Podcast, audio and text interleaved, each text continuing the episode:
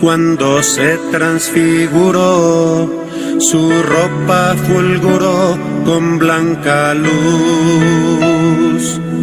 Elías y Moisés aparecieron para hablar de su partida de este mundo en Jerusalén.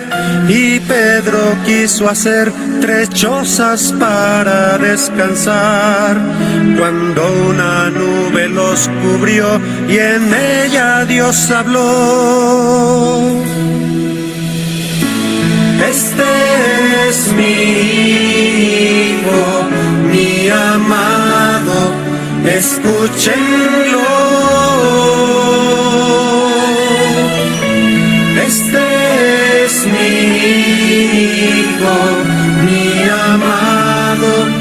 Escúchenlo.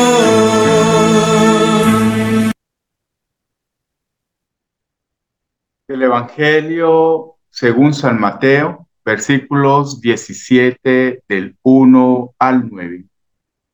En aquel tiempo, Jesús tomó consigo a Pedro, a Juan y a su hermano Juan y se los llevó aparte a una montaña alta se transfiguró delante de ellos y su rostro resplandecía como el sol y sus vestidos se volvieron blancos como la luz y se les aparecieron Moisés y Elías conversando con él.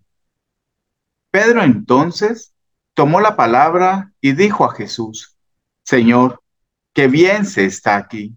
Si quieres, haré tres tiendas, uno para ti, otra para Moisés y otra para Elías. Todavía estaba hablando cuando una nube luminosa los cubrió con su sombra y una voz desde la nube decía, Este es mi Hijo, el amado, mi predilecto, escuchadlo. Al oírlo, los discípulos cayeron de bruces, llenos de espanto. Jesús se acercó y tocándolos les dijo, Levantaos, no temáis. Al alzar los ojos, no vieron a nadie más que a Jesús solo. Cuando bajaban de la montaña, Jesús les mandó, no contéis a nadie la visión hasta que el Hijo del Hombre resucite de entre los muertos. Hagan suyo su camino, el camino de su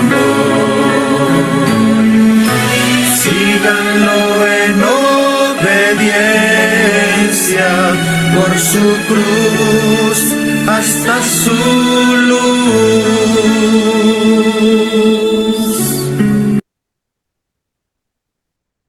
Quizás te esté preguntando, ¿por qué estamos escuchando la lectura de la transfiguración del Señor? Y aunque en muchas denominaciones cristianas, como la Iglesia Católica Romana y la Anglicana, la fiesta de la transfiguración del Señor se celebra el 6 de agosto.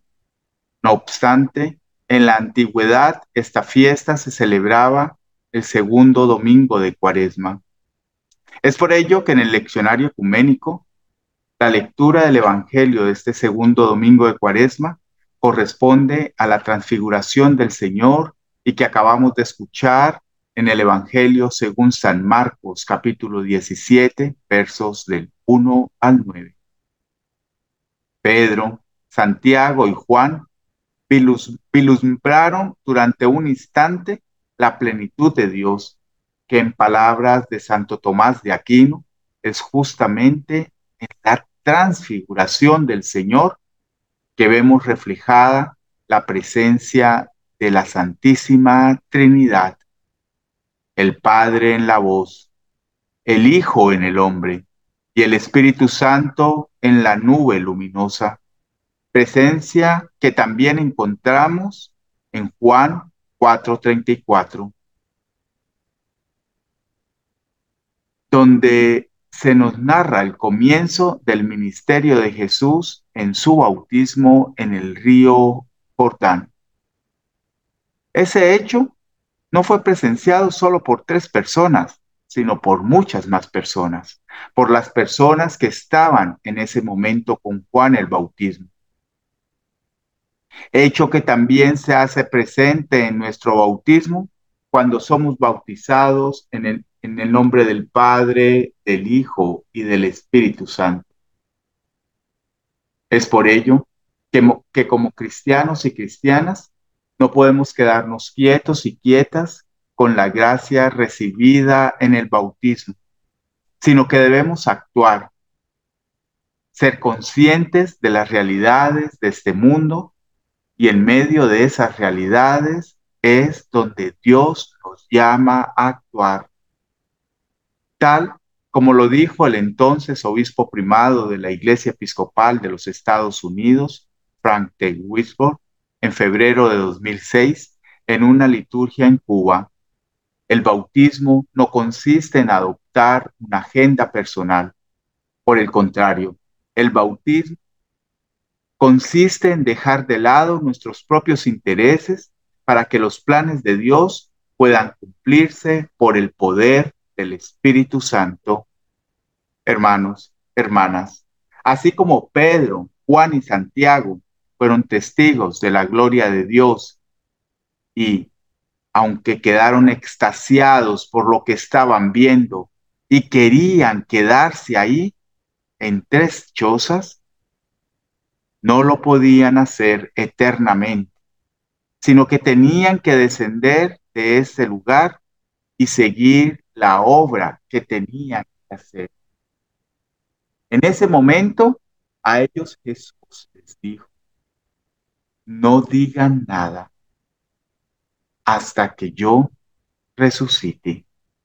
Nosotros y nosotras seguimos a un Jesús resucitado y somos testigos y testigas de la gloria de Dios en nuestras vidas.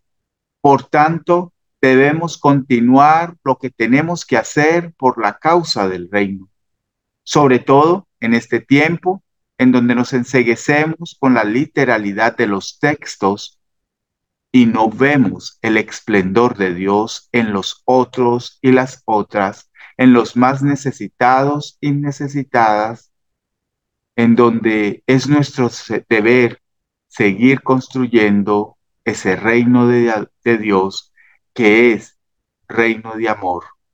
Ese amor que nos abraza a todos y a todas, a pesar de las diferencias y desencuentros. Hoy, en este tiempo de cuaresma, ser testigos y mensajeros de la transfiguración del Señor en medio de la oscuridad, la violencia, los fundamentalismos religiosos que nos encierran al diálogo, nos deben mover a no quedarnos en el monte de nuestros privilegios, de nuestros egoísmos y de nuestros literalismos e indiferencias, creyendo solamente que contemplamos a Dios cuando leemos lo que encontramos en la Biblia. Por el contrario, debemos bajar de ese monte y ver el esplendor de Dios en todo aquello que nos rodea, ver el esplendor de Dios en el excluido y la excluida, porque todos y todas somos semejantes a Cristo, todos y todas somos el Dios de carne viva. Amén.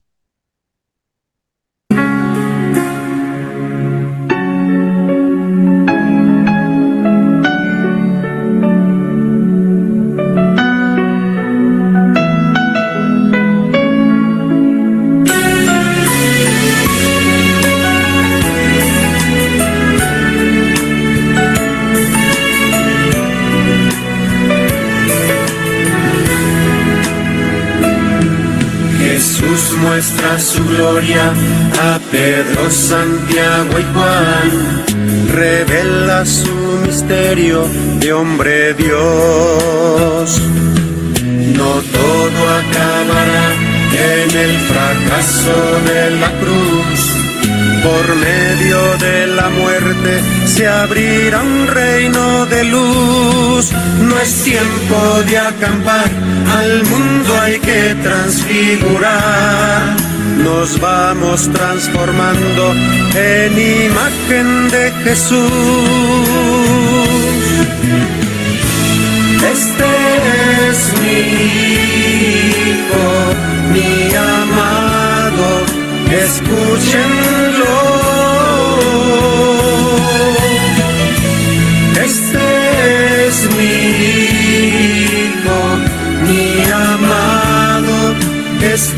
Escúchenlo. Hagan suyo su camino el camino de su amor. Síganlo en obediencia por su cruz hasta su luz.